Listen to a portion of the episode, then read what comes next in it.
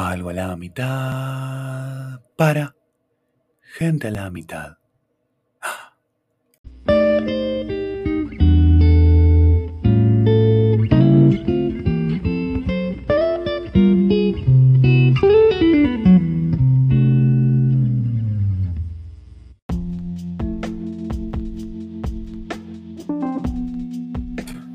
Un pot, un, bueno, un, un, digamos, algo que, mm, un, esto que van a escuchar.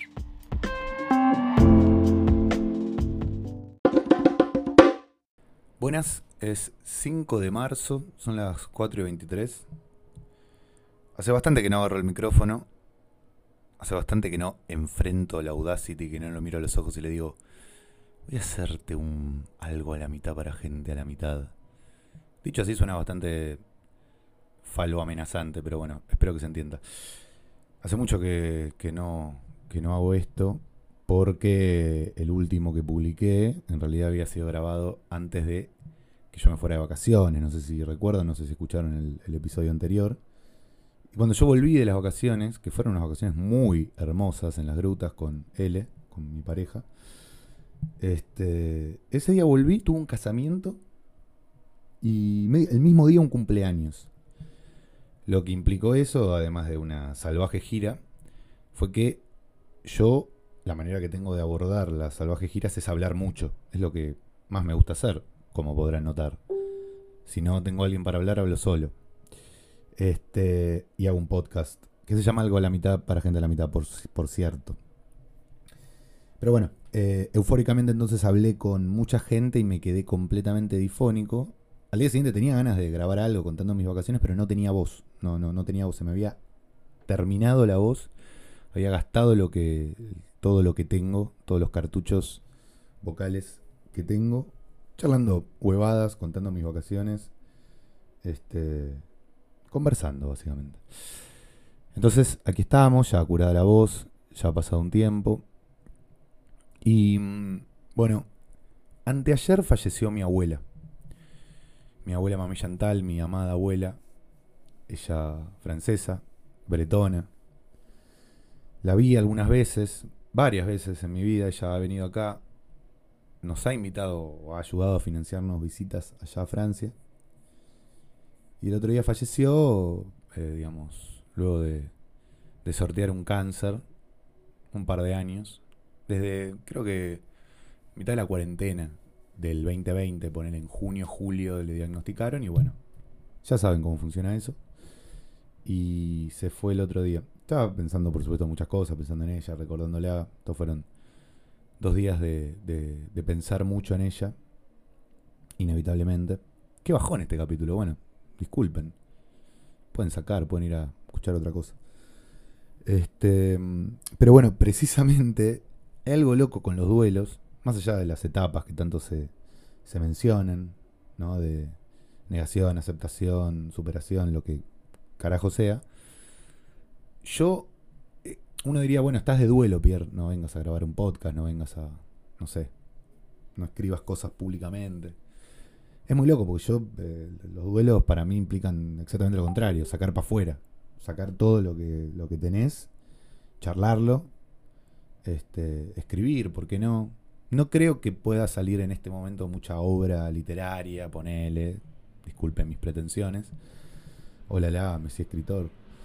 Pero, pero sí, bueno, escribir, escribir gilada puede, puede en una de esas eh, ayudar, ayudar a ordenar los pensamientos y los recuerdos. Los recuerdos son toda una materia para ordenar. No es que yo pretenda hacer unas memorias, ni remotamente, para eso Moria ya escribió su memoria, así se llama su- sus memorias precisamente, con lo cual creo que quedó completamente anulado el género. Amén de quienes escriben utilizando el canal de la memoria, y eso supongo que en términos literarios siempre va a ser útil evocar el pasado y convertirlo en, en materia ya sea ficcional o no ficcional. Pero bueno, Moria ya anuló el género para mí, lo, digamos, lo, lo- ya está, se superó el paradigma. Inevitablemente se superó el paradigma. Pero bueno, en fin. Este, a mí me sirve escribir un poquito al respecto, pensar, ver fotos, charlar con gente que la conoció y con gente que no la conoció, que la pueda conocer a través mío. Y es como que el duelo para mí entonces implica exactamente lo contrario que el silencio. Y, y obviamente, mientras digo esto, siempre está el fantasma de la terapia, que hay que hacer terapia, etcétera. Yo nunca hice terapia, ya se los he comentado. Y, creo que por lo que me han contado no puedo hacer otra cosa que recomendarla a full, 100%. Y entiendo que la terapia es un tratamiento, que puede tener determinados marcos, puede ser medicinal también, con lo cual 100% terapia, full terapia, aguante la terapia, pero paralelamente, en otro carril, no como pero, de, digamos, no, no, estoy oponiendo esto que voy a decir a, a, la necesidad, entiendo, de, hacer terapia. Es como que yo creo que soy una persona que, que, canaliza mediante la palabra, ya sea escribiendo, ya sea charlando, ya sea haciendo algo de la mitad para gente de la mitad. Con lo cual para mí eh, no hablar de eso es como imposible. Completamente imposible. Alguna vez lo escuché a Marcelo Moura, entrevistado tempranamente luego de la muerte de, su hermano Federico, segundo de sus hermanos muertos, porque recordemos que Jorge Moura, el, mayor de los hermanos, fue desaparecido durante la dictadura militar. Eso siempre está bueno recordarlo, porque no sé cuánta gente lo tiene presente. Pero bueno, él va al programa de Pergolini, estamos hablando del año 89, quizás 90, no, pero sí, por ahí, en fin. Em, y charlan con Pergolini y es como que están charlando del futuro de la banda, de shows, ¿viste? Y los dos se dan cuenta de que hay un elefante en la habitación, que es la muerte de, Federico. Y el mismo Marcelo dice, es imposible para mí no hablar de esto. ¿Qué, qué, crees que no, que no hable? Aparte, no hablar de eso no implica que no sucedió.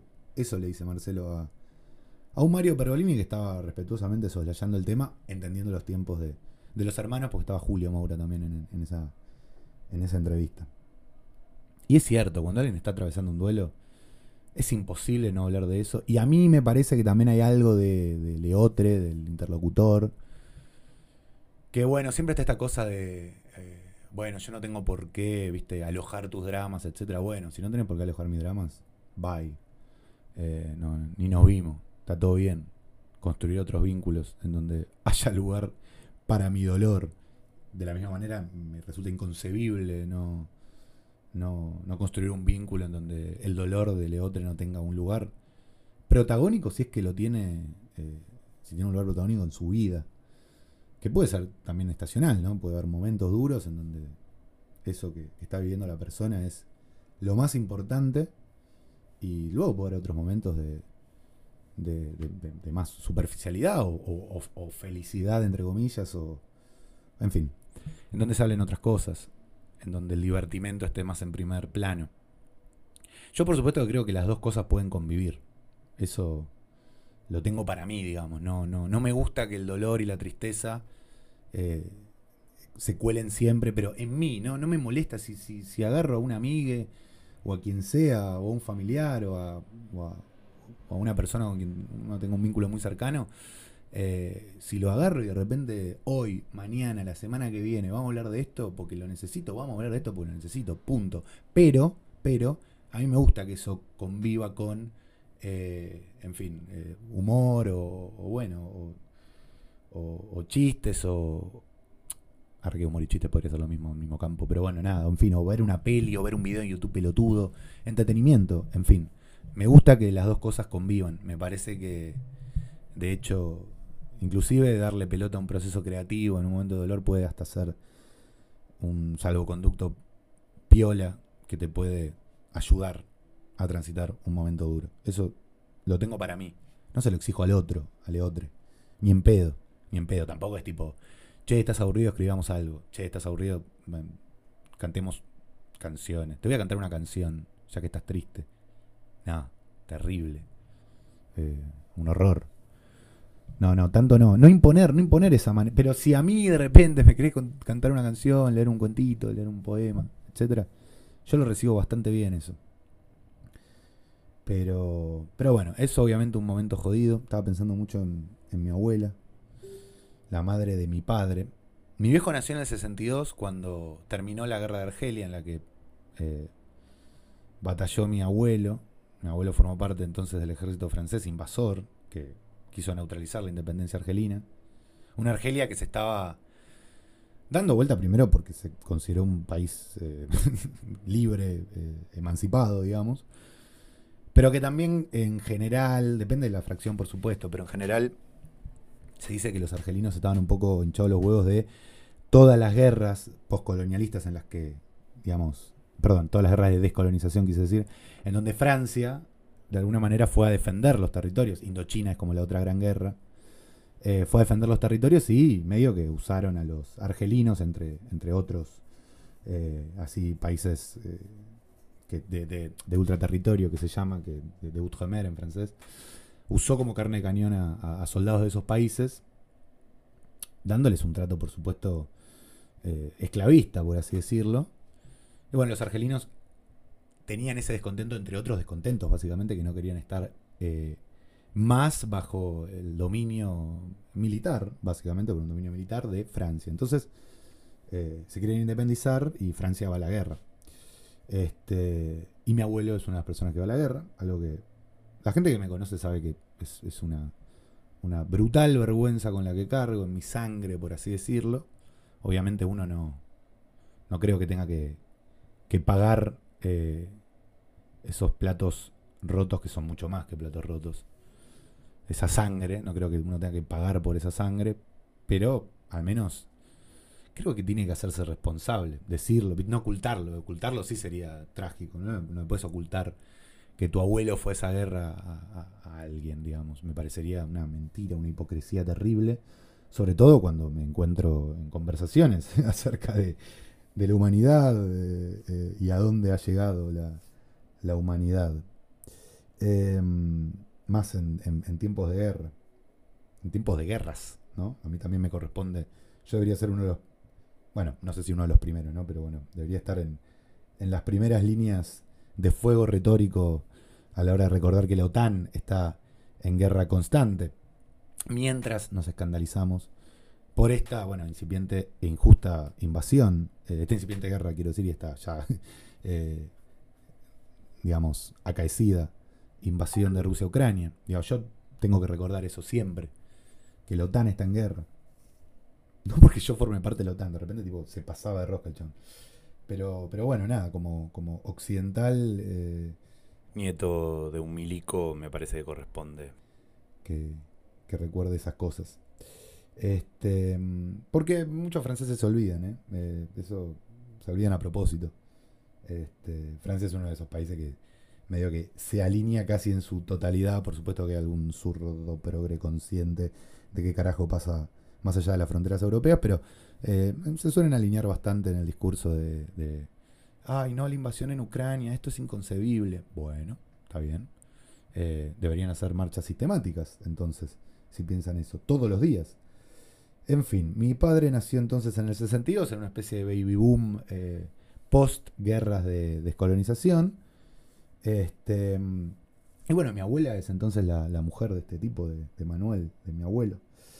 Este, mi viejo se fue de Francia muy joven, a los 16 años empezó a viajar, terminó acá en, en Argentina, conoció a mi vieja, se enamoró, eh, etcétera, construyeron una familia, al día de hoy la familia está bastante unida, por más que, bueno, luego hay un capítulo aparte acerca de, de, la vida de mis viejos. Es divertido que les cuente, pero bueno, no sé si ahora. Eh, y mi viejo, entonces, eh, años alejado de Francia. Ahora, por supuesto, mi viejo está muy triste con la muerte de su madre, pero bueno, igual quiero hablar de esto. Eh, es que le voy a mandar el podcast. Mira, papá, estoy hablando de tu viejo ahora que murió tu vieja. Me parecería un poquito cínico, pero, pero bueno, si lo escucha, que lo escuchará en un tiempo, está todo bien.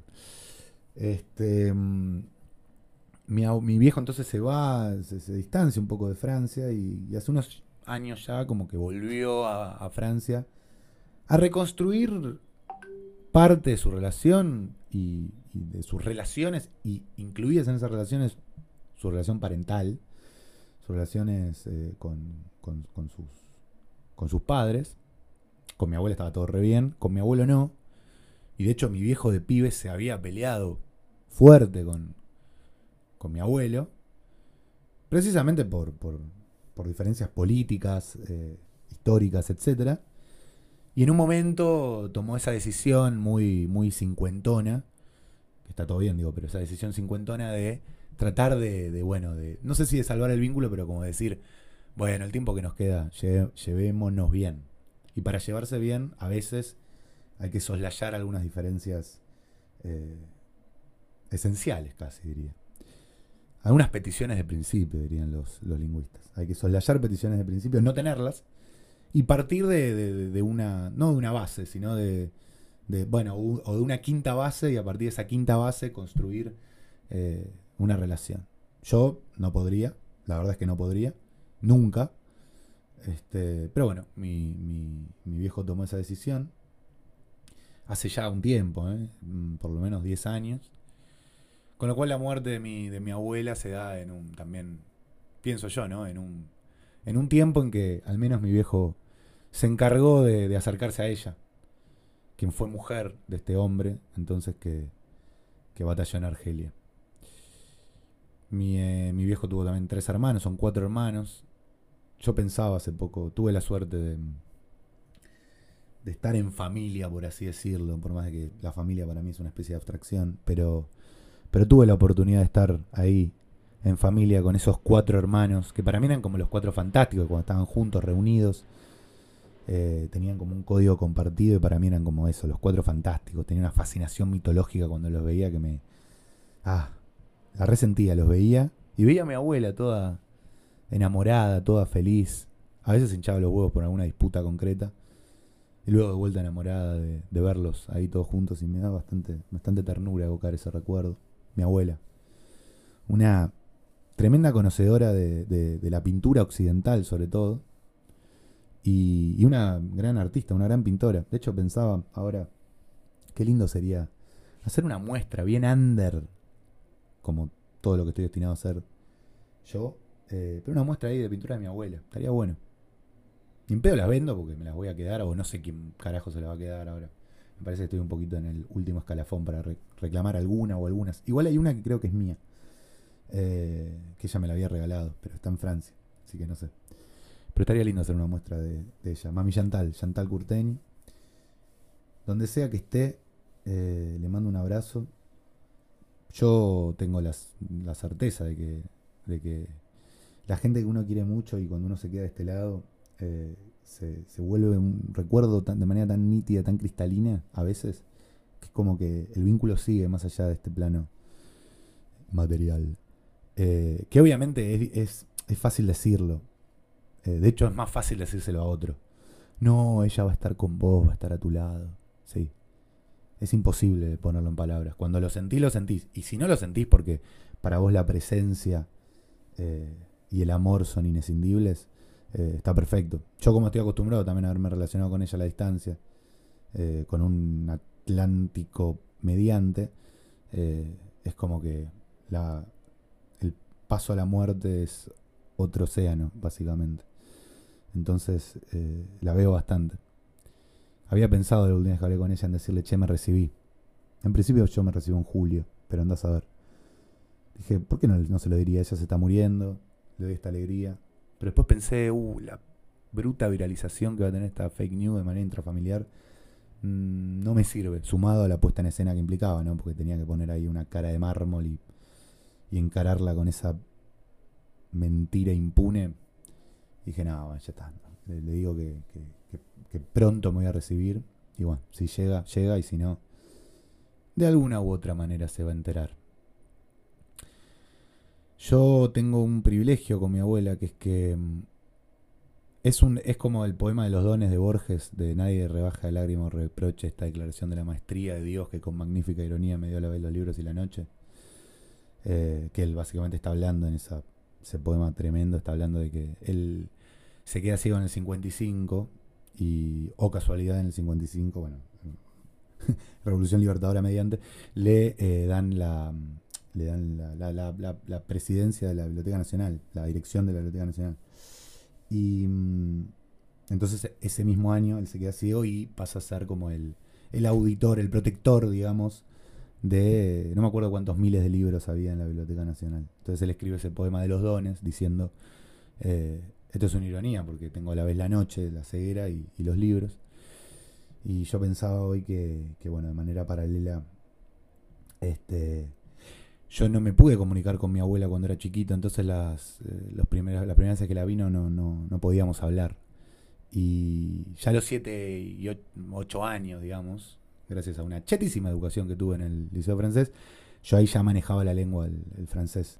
Con lo cual yo tengo un don, que es que me acuerdo de las primeras charlas con mi abuela.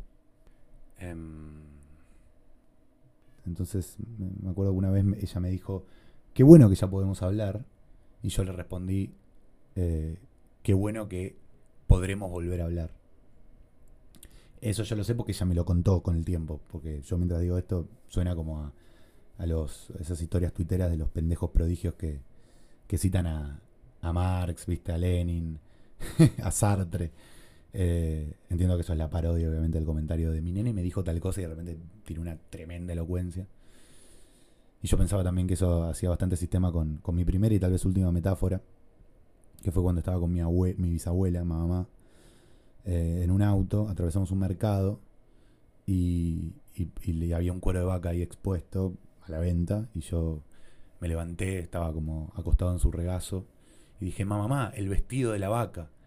Y ella me recordó esa anécdota hasta las últimas horas. Yo viví con ella cinco años me lo contaba todo el tiempo, todo el tiempo me contaba la historia del vestido de la vaca, y se la contaba a la familia.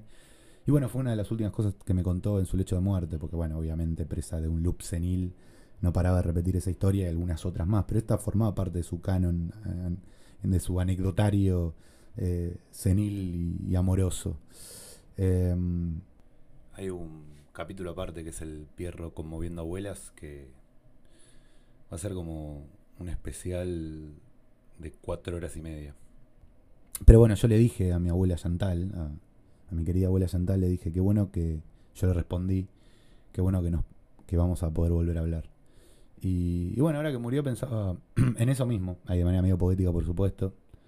No sé qué nos espera del otro lado, no sé a dónde se fue, sé que se murió, sé que yo me quedo acá, la voy a extrañar, me voy a quedar con la gana de decirle que me recibí, me voy a quedar con la gana de hablar de pintura, porque en fin, eran charlas verdaderamente, era medio clases magistrales de, de pintura y bueno, ahora voy a tener que leer para reparar todo ese conocimiento que tenía del otro lado de un, teléfono al menos. Este, pero bueno, sí siento ahí de manera poética que qué bueno que podremos volver a hablar de otra manera. Me acompañará en forma de recuerdo. ¿Quién te dice en forma de una iluminación?